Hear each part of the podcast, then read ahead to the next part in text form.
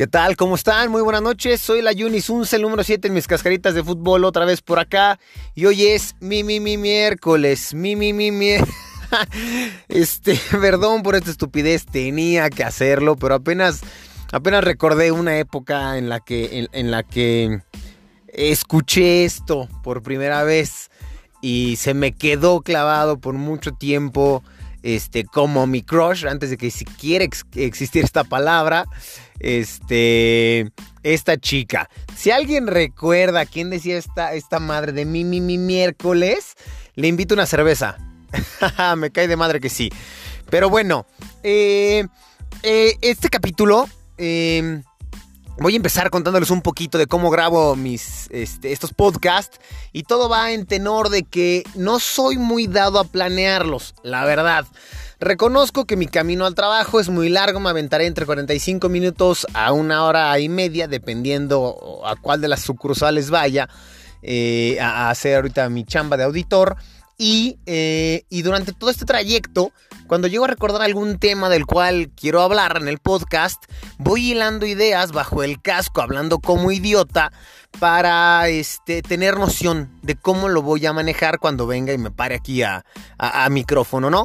Y este, pero cuando grabo ahorita en micrófono, la verdad no hago borradores. Creo que soy de la, de la vieja escuela en la cual, así como las fotografías, creo que comúnmente una fotografía espontánea es muy buena. Independiente de, que nos tomemos 300 a veces para escoger la mejor dentro de nuestra vanidad para Instagram, ¿no?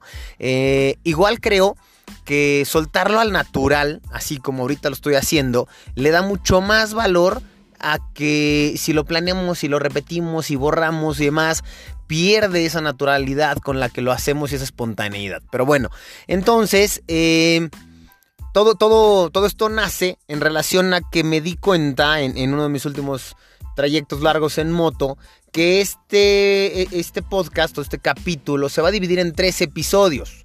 Porque me di cuenta que es un tema muy largo en cuanto a la experiencia que, he tenido en el tema o como lo he vivido y pues, se va a prolongar, ¿no? Entonces voy a intentar dividirlo a pesar de, de conciso, porque en lugar de aventarme pues, una hora completa hablando, prefiero segmentarlo en tres. Me da mucha hueva a mí estos podcasts eternos, cuando los llego a escuchar, que, tengo por ahí dos, tres que sigo, y de los cuales me robaré temas para comentarles, porque creo que hay temas importantes que he cachado. Entonces prefiero que sean cortitos y son más fáciles de digerir, en lugar de que se hagan pesados, eternos, largos. Eh, el tema de estos es campamentos. Mis primeros campamentos... Eh, fueron hace muchísimos años. Yo creo que yo tenía 6, 7 años y me nace la idea de grabar este porque ahora que mi hijo tiene 7 años y antes de entrar a la escuela, le prometí en vacaciones llevarlo a acampar. Medio COVID, bla, bla, bla, etcétera y demás. Este, él tuvo dos meses, yo me hice muy menso entre que yo seguía trabajando y demás. Y nunca fuimos, entonces esta última semana dije, lo tengo que llevar porque además pues, ya regresa a la escuela e, en esquema presencial y, y no le cumplí esto. Y de ahí me nace contar y entonces me, remonto a cuando tenía la edad de mi hijo y me aventé en mis primeros campamentos. Mis primeros campamentos yo me los aventé en los ñoño scouts. ñoño scouts porque sí creo, y ahorita también aclararé, que, que son tan ñoños como no lo son, ¿eh? Son ñoños porque sí, el uniformito, la pañoletita, la gorrita, las calcetitas altas, botit, no, el uniforme, dos, tres canciones, lemas, este, cosas muy cagadas que, a mí sí, me parecen de ñoños. Pero también puedo decir que no son de ñoños en lo más mínimo eh, cuando estudias un poquito o, o... Sí, sí, estudias realmente de dónde vienen los dichosos Boy Scouts, ¿no? O los Scouts. Y pues vienen de un tal güey llamado Baden Powell, que eh, no me acuerdo si la Primera o Segunda Guerra Mundial, eh, intenciones de apoyar a Estados Unidos con diferentes dinámicas, no siendo expertos militares, se involucran de alguna manera eh, en este ambiente pesado de lo que es una guerra y apoyan a través de sus conocimientos, este, que ahorita puedo decir que van muy enfocados a la supervivencia en en esta guerra, ¿no? No me acuerdo cuál. Y no son ñoños, porque les puedo decir que yo iba todos los sábados allá al Parque de los Venados en un grupo que se llamaba el Grupo 100, bueno, el, el Grupo 100, este, y no había día que no acabara yo, regresara yo, pasara mi mamá y yo estuviera con un putazo. Rodilla raspada, alguna abierta, este, enlodado, arrastrado, con un golpe, porque las dinámicas realmente, aunque son, tienen un aspecto o una intención lúdica, pues realmente no son, no son nobles, ¿no? O sea, juegos eh, bruscos eh, en, cemento, en el piso, como si fuera el, de la calle, el piso del parque, ¿no? Algunos, pues sí, en, temas de escalar un árbol, arrastrarte, pecho a tierra, cosillas que traen un toque de esquema militar. Estas famosas pistas, ¿no? Que hacen los militares, las llegamos a hacer nosotros y, no había día que no acabáramos madreados. Entonces también, pues no, no eran tan ñoños. Se veían ñoños de lejos con sus uniformes muy tetos, nos veíamos, pero realmente no lo son tanto. Eh, y pues bueno, una de las actividades que, ellos fomentan mucho son los campamentos. Entonces los primeros campamentos que yo tuve fueron con ellos y, quedé muy impactado, muy emocionado de lo padre que es acampar. Comparándolo actualmente, en este último que hice con mi hijo, con estos campamentos y sin, sin tocar o enfocar mi frase a las preferencias sexuales, sino más bien con el tono de chillones, estos campamentos maricas, en los que llevan todo en el coche, cero maleta, tu casa de campaña gigante, la llenas de colchones inflables, no vaya, vaya, vaya, vaya mariconada para que no te vaya a raspar la piedrita abajo de la casa, güey, ¿no? Este, 20 mil cobijas, obviamente por una maletita no caben, todas en el coche. Abren el coche, sus mega buffers, sonando la música a todo volumen en pleno bosque, en lugar de disfrutar del pinche bosque, güey. ¿No? Comida preparada en toppers, ya no se diga la fogata, porque aparte ya traen las latas de fuego. Entonces, creo que a mí esto sí no me, no, me gusta. Y con estos ñoños scouts, la neta, me aventé campamentos tradicionales. Eh, nos preparaban dos, este, semanas antes, te daban tu listita de, itinerario y antes de leerla te decían, este es, este es el, eh, perdón, antes del inventario te decían, este es el itinerario, ¿qué necesitas? Entonces tú hacías tu lista y después la cotejabas con la de inventario de cosas que tenías que llevar que ellos te daban. Y desde ahí te das cuenta, pues si eras muy güey o no para ver tus necesidades para librarla, según lo que fueras a hacer, a dónde fueras a ir. Después, pues ya te daban el tiempo, pues para que pagaras tu boletito con el cual se iba a pagar camión, este, porque no, vamos en coche, ¿no? Íbamos a la central, del norte, del sur, Tasqueña, donde fuera la tapo, y tomamos un pinche camión guajolotero. Nos veíamos en tal parque, metro, con tu maletota, lo que pudieras llevar en el cuerpo, hombros, este, no sé, llámale eh, la maleta, en los brazos, donde quieras, tenías que llevar tus cosas, no podías llevar un extra. Entonces, en el metro, con todas tus cositas cargando, entre toda la gente, sí, amontónate, no. Eh, llegas a la tapo con tu maletota, la avientan abajo del camión, tras comprar los boletos, nos subíamos al camión, viaje en el camión guajolotero, llegabas a donde fueras al pueblo cercano donde ibas a acampar y camínale. No trépate ni a la combi, ni un coche allá, ni un taxi, allá. Camina al fregado lugar en el que fuéramos a hacer las casas de campaña. Entrábamos al dichoso parquecito, este, llámale bosque, como fuera, y de ahí para adentro hasta, hasta encontrar la zona donde vas a acampar. Y entonces aquí empieza pues, la, la, ciencia del campamento, ¿no? Y seguramente, pues muchos expertos, este, pues podrán contradecirme o pulir detalles, ¿no? De lo que les pueda contar ahorita. Pero pues no es nada más poner la casa y ya, güey. Es escoger la zona, limpiar la zona, despejarla de la mayor cantidad de varitas, palitos que puedas haber en el piso para, para poner la casa adecuadamente en una zona donde no duermas incómodo. Independiente a que es delicioso dormir así, ¿eh? Con un piso plano duro en tu sleeping, de verdad es, es muy cómodo, más de lo que la gente se lo puede imaginar. Pues sí, si tienes artrosis, este, eh, eh, no sé, esclerosis múltiple, pues obviamente no vas a dormir nada a gusto, güey. Pero, pero si vas con, las mejores intenciones de disfrutar, lo vas a gozar al máximo dormir en un piso duro, planito, rodeado de, de árboles. Después tienes que colocar tu casa de campaña pues con la puerta viendo hacia el este para que pues donde sale el sol, lo primero que hagas es pegarla a tu casa y de inmediato eh, todo lo que ha generado el sereno en la noche de frío y así en tu casa, pues empieza a secar y amanezcas lo más tibio posible y tu casa se ore rápidamente.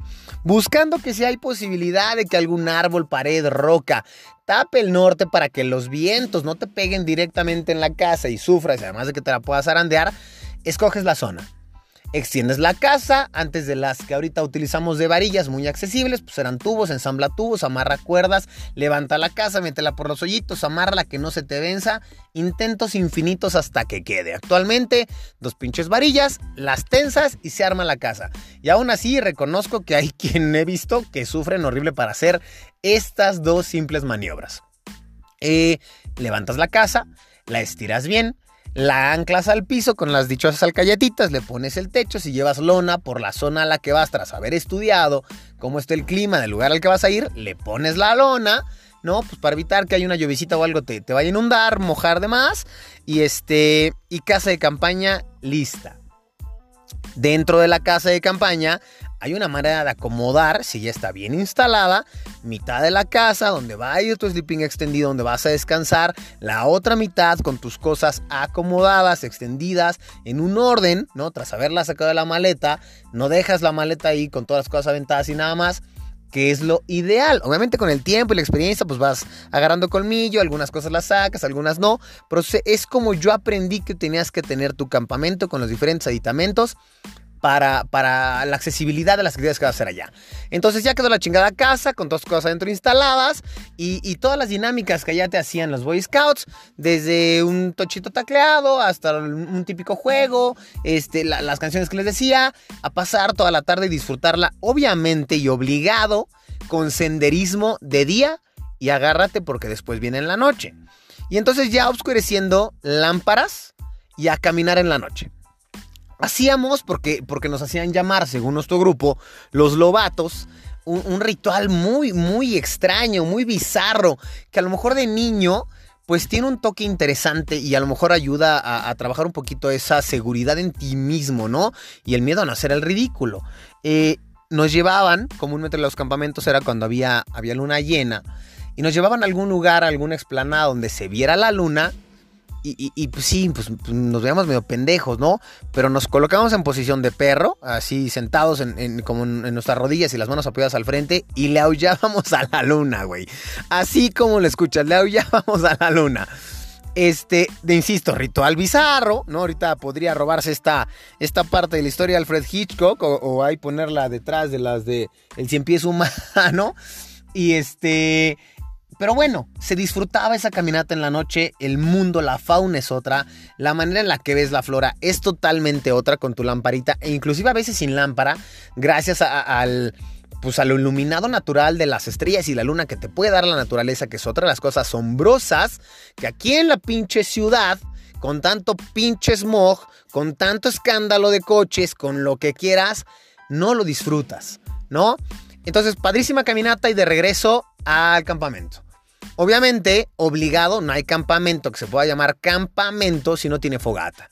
Y aprender a hacer una fogata desde ceros, hablo de bardear con piedras de cierto tamaño para evitar que el fuego se esparza, las este, cenizas se riguen calientes y puedas provocar un, conato de incendio o un incendio inclusive, este, recolectar leña de diferentes características para que en orden desde la más seca y noble agarre la primer flama y de ahí empiece a, calentarse las maderitas delgadas y así hasta que los troncos más grandes este, secos enciendan y la fogata te dure adecuadamente alimentada por ti poco a poco con diferentes maderos este, se extienda su vida lo más que puedas en la noche o lo que tú lo desees se tenía que armar la fogata.